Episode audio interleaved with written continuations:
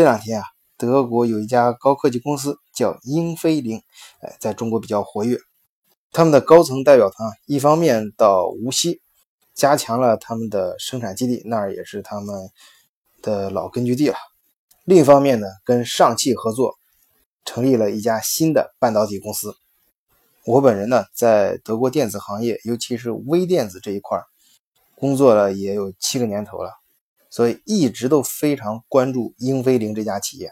那么今天就跟大家聊一聊德国电子行业的龙头企业英飞凌。换一个视角，也许世界大不一样。以德国视角，晚醉为你评说。天下事。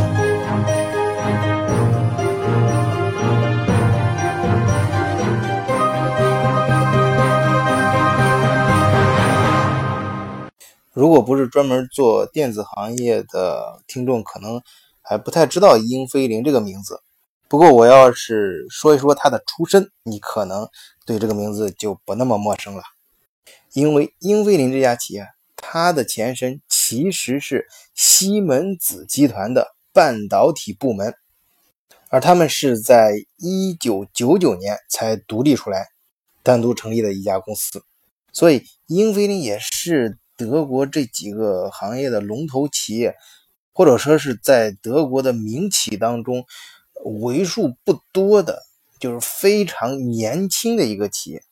因为咱们提到德国，总会感觉它就是百年老店，一般企业都是。啊，就是干了几代人了，而且这种呃常年的这种工匠精神啊，所以我们表面上看啊，英飞凌它是一九九九年四月一日在德国慕尼黑成立的，但实际上你想它的前身是西门子集团的一个专门负责半导体的部门，所以它实际上这个企业的啊这个这个年龄啊，并不是像啊它企业法律意义上的这个呃年龄这么短。这也就是为什么它九九年成立，两千年就可以上市啊！当时上市的时候，嗯，最早名字叫亿恒科技，在二零零二年改名为英飞凌科技。那么他们这次企业的高层访问团为什么访问无锡呢？这恰恰是因为在九六年的时候，西门子啊就在无锡设立了呃这个半导体的生产基地。这九九年半导体部门独立成为公司之后。无锡自然也就成为英飞凌的生产基地，而我感觉英飞凌这家公司在德国，可能以前很多不是那么多人，但以后肯定会越来越多的人听到这个名字。原因就是他从事的这个行业对于未来的工业四点零，那简直是太重要了。我们知道，德国工业四点零里面最关键的环节就是数字化和智能化。而这些技术的背后起着至关重要作用的，就是电子芯片。再进一步说，那就是半导体科技。当然，说到半导体啊，不是说德国只有英飞凌，在它之前肯定还还有大家比较熟悉的博士啊，呃，恩智浦。当然，恩智浦现在应该说是一个欧洲企业，这这集团牵扯的重组之后牵扯的国家比较多。呃，那正因为如此。英飞凌也是感觉到竞争的压力，他就是到中国来这一次，专门跟上汽合作啊，因为他看中了中国的这个未来的电动车市场，而这次他们跟上汽共同合资成立的半导体公司的生产项目在无锡扩建之后，主要就是为了生产适用于混合动力汽车和纯电动汽车的。IGBT 功率半导体模块新品项目计划今年七月投产，而在全世界范围内呢，嗯，英飞凌啊，在二零一七年也终于挤进了半导体行业的全世界前十强，就是 Top Ten。它挤进去呢，哎，很不幸的是把联发科给挤出来了。那么我顺便也就说一说这二零一七年。啊，全球前十大半导体行业的厂商是哪十个吧？啊，第一是英特尔，第二是三星，第三是海力士，第四是美光，第五是博通，第六是高通，第七是德意，第八是东芝，第九是 NXP，就是恩智浦啊，第十就是英飞凌。哦，我为什么还想多说一点什么？就是现在全世界新的这一轮嗯产业革命，我们所谓的呃工业四点零啊，第四次产业革命，或者说叫美国的 IOT，或者中国的二零二五啊，日本的那个呃工业机器人等等啊，不管怎么说嘛。就是在前三次呃工业革新中，就第一次是呃气，就是机机械能啊，一下以蒸汽机为代表啊；第二次就这种电能啊，批量化生产；第三次呢，呃就是以电脑和计算机科技啊实现的这种自动化。哎，现在到第四次，为什么半导体这一类企业就冒出来特别的重要呢？而且你别看它不太显眼，往往它都是。结合着一些其他的大企业，就是前台的那种生产组装件的那种大企业啊，它背后的他们，他们就非常的重要，就是因为这新的一轮，呃，新的第四次，呃，产业革命，我顺便也说一下，哎，我就顺便多说多多说两句吧。关于工业四点零，国内好多文章啊，就各种各样的说法学，呃，我觉得就是主要就两个极端，一个是就是过把它说的。呃，就是跟跟中国的各各种其他的一些地方政策老是结合在一起啊，什么产业升级什么的，啊，这这不说错啊，但是不准确啊。第二个就是把它神话了，搞得跟科幻片一样，啊，就讲出来之后，人连德国人都听傻了。其实呢，其实德国提这个工业四点零是非常务实的，啊，他们就类似于把为什么他要把总是把一二三连起来，加个再说咱是四呢？就是因为他把这串起来看，整个人类工业的发展史，实际上是在不间断的一步步努力的去实现一个解决一个矛盾，根本性的是一个什么矛盾呢？就是人类日益增长的这种个性化的需求和工业批量化生产这之间的矛盾。当然，这个这个这个观点，我在两年前在国内做。呃，报告的时候也也提到过啊，这个最最最早，至少我提的时候，我之前没有见其他人提过啊，这个也是自己稍微给自己打个广告。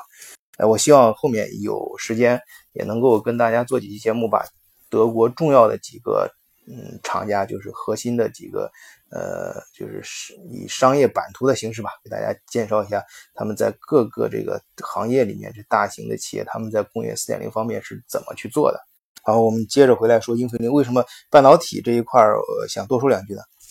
因为刚才说了啊，注意它工业四点，它实际上它核心是解决一个矛盾，就是嗯人们日益增长的这种个性化需求，哎，也需要都每个人要的不一样。另外一方面呢，又是这个工业化推动的，它的它的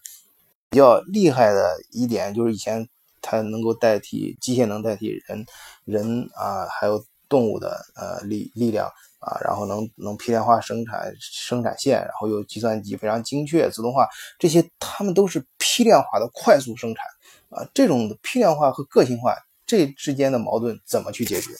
呃，相信大家在很多一些呃书呃书上还有那个呃网络上文章都看到过一个例子啊，就是说跟四点零啊，他举个形象例子，就是呃一个人生一个一个叫做呃。呃，我们叫小明吧。小明他需要一个他的杯子啊，他的杯子，他他他这个杯子需要它的形状、它的颜色、他个人偏好啊，这些信息呢，就通过互联网啊什么，大家信息挖掘就可以很容易的收集到信息。当然，你可以，你也可以列举，不说杯子，说说这他的他的一个玩具，或者是呃他使用的一个工具，甚至于他的汽车啊呃，就总之他需小明是需要什么，他的偏好。通过因特网就可以收集这些信息，那直接就可以发送到工厂，工厂呢跟很智能的就，哎，给它浓缩到一张一个小小的芯片上，这个芯片呢，呃，就对对它进行，就和它，呃，要给它生产的这个产品啊，就从开始就绑定在一起，然后随着生产线，就根据这个芯片的指导，就一路生产到出厂，哎，都是它根据它的偏好量身定做出来的。它的个性化产品，然后，呃，经再经过个性化的物流，以最佳、最准确、最快速、最精确的啊方式投递到这个送到小明的手上。呃，当然你这里面，呃，这里面就存在一个问题，就是你不仅要给小明，还要给小王、张三、李四啊等等很多人同时这样批量的在一个工厂的智能化里面去生产。哎，这这种生产就必须要求你这个，呃，你就想它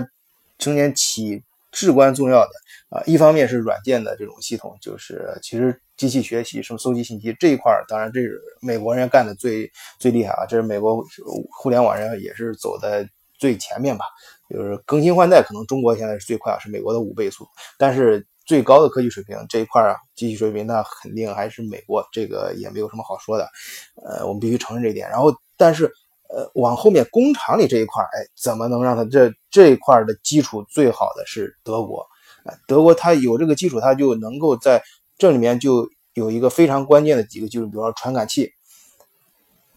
还有这种芯片，还有标准化的工厂里面标准化的生产过程啊，这种而且精细化的这种标准化啊，能够能够根据一个芯片的指导，能够非常快速的大量的生产个性化的产品，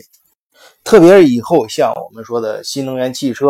还有我们的生活中越来越多的大型的电子化的这种设备，它就越来越能够不像像以，因为以前你如果是机纯机械那种东西，你想完全不同的这种呃改动跟更改，那就非常大。但是在电子环节啊，就这它的改动就非常的精细，就是就是不是那么多大动干戈，在可能甚至通过软件的更改。就能够实现，哎，这里面芯片就起着非常非常重要的作用。而作为啊最早提出工业四点零的国家，德国啊，以及嗯，可以说他们也把这个放呃，就是以十年、二十年为预设的时间吧，呃，作为他们整个国家的战略。那么，德国电子的龙头企业英菲林，那肯定在德国会。越来越受到重视，也必将会发挥着越来越重要的作用。